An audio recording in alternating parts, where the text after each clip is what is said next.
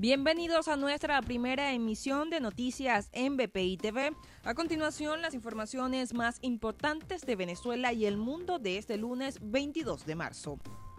Un mayor y un teniente fallecidos, varios militares heridos y 32 guerrilleros fue el saldo oficial del enfrentamiento entre la FAM y disidentes de la FARC, registrado este fin de semana en el estado Apure, específicamente en La Victoria, según un comunicado emitido por el Ministerio de Defensa en el que confirma la muerte de un irregular colombiano.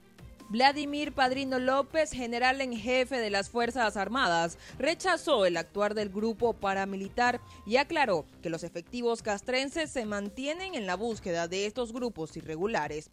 Según la prensa local, los insurgentes se niegan a obedecer órdenes de Iván Márquez y Jesús Antrich, líderes del grupo guerrillero colombiano, lo que originó el encuentro entre los bandos armados. En el tiroteo, la Guardia Nacional Bolivariana contó con el apoyo de aviones de combate K-8 y las fuerzas de acciones especiales. Nicolás Maduro anunció dos semanas de cuarentena radical en todo el país que comenzaron este lunes e incluirán las festividades de Semana Santa. Las nuevas decisiones tienen como finalidad frenar el avance de la variante brasileña en el país. Los 14 días se desarrollarán con máxima vigilancia por parte de las autoridades para restringir la movilidad de la población.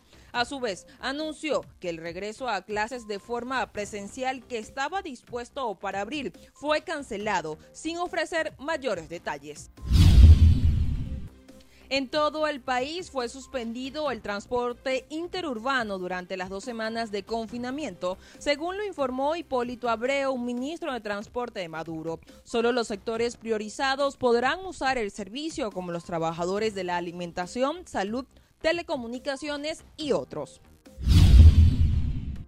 La vacuna AstraZeneca tiene una eficacia del 79% para prevenir la enfermedad del coronavirus y no aumenta el riesgo de coágulos sanguíneos. Así lo informó la firma de biotecnología luego de realizar ensayos de eficiencia de fase 3 en Estados Unidos.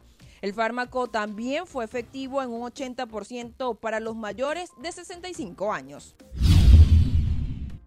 Rusia lamentó que Estados Unidos no estuviera dispuesto a mantener un diálogo público entre ambas naciones. Esto luego del impasse verbal entre el presidente John Biden y su homólogo ruso Vladimir Putin.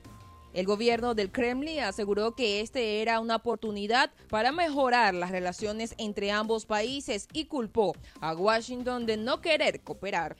Para el desarrollo de estas y otras informaciones, los invitamos a sintonizar nuestra señal en vivo y contenido on demand en bpitv.com o a través de Roku, Apple TV, Amazon Fire y nuestro canal de YouTube. Síganos en las redes como arroba bpitv.